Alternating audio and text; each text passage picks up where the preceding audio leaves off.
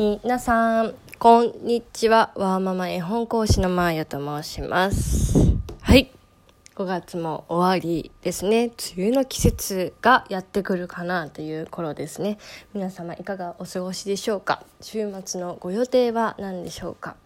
私はですね、大体月末になると仕事でアップアップしてきてヒーヒー言う言うので、だいぶ今週は疲れたなって言ったところと、あ梅雨時期か。どうやって娘をこれから登園させようか。というところに悩んでおります。去年まではねもう無理やりベビーカーに乗せてカバーかけて押してたんですけど今年はもうねもうすぐ4歳だし年少さんだし傘さしてカッパさしカッパ着せて歩かせなきゃいけないのかなというところがちょっと重い腰ではあります。はい。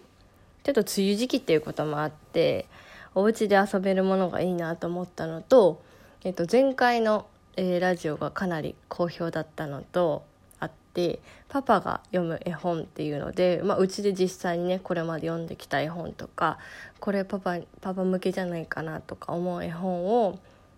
ピックアップしばらくしてみようかなと思っております。まあ新しいテーマってとこですね。はい。えっ、ー、と我が家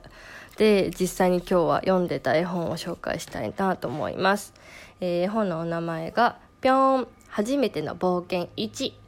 作者が松岡達秀さんですね。ポプラ社から出ている絵本です。まあ、表紙の写真載せてるので皆さん見ていただいてると思うんですけどまあえっ、ー、と本屋さんによく置いてある要はベストセラーというところでしょうか、えー、出産祝いとかにもよく買われてる方いらっしゃるかなと思います。これはね本当によく読みました。うちはねえっ、とね0歳の時に迎えたんじゃなくて1歳なるかならないか11ヶ月12ヶ月ぐらいの時にえーと、とこの絵本を迎えたんですけどもうちょっと早く買ってもよかったかなと今は反省してる感じ。今はそう思ってます。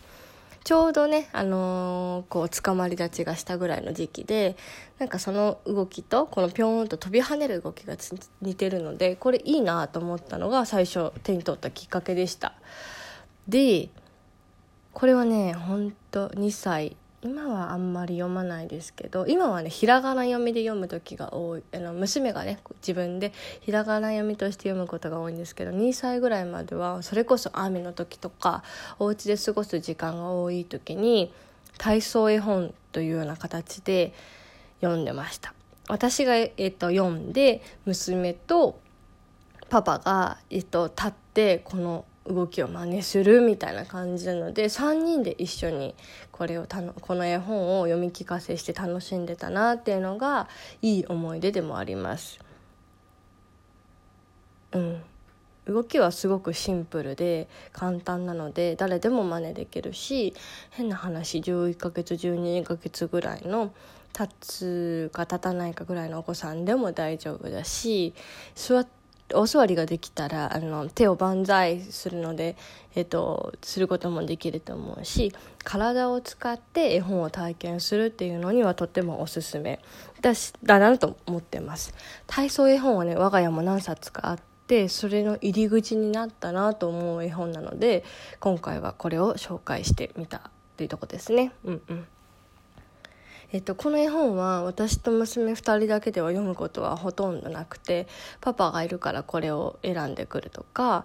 いう形なので3人一緒にいる時間にしか読まないから、うん、読んだことなかったと思いますそんな感じですね。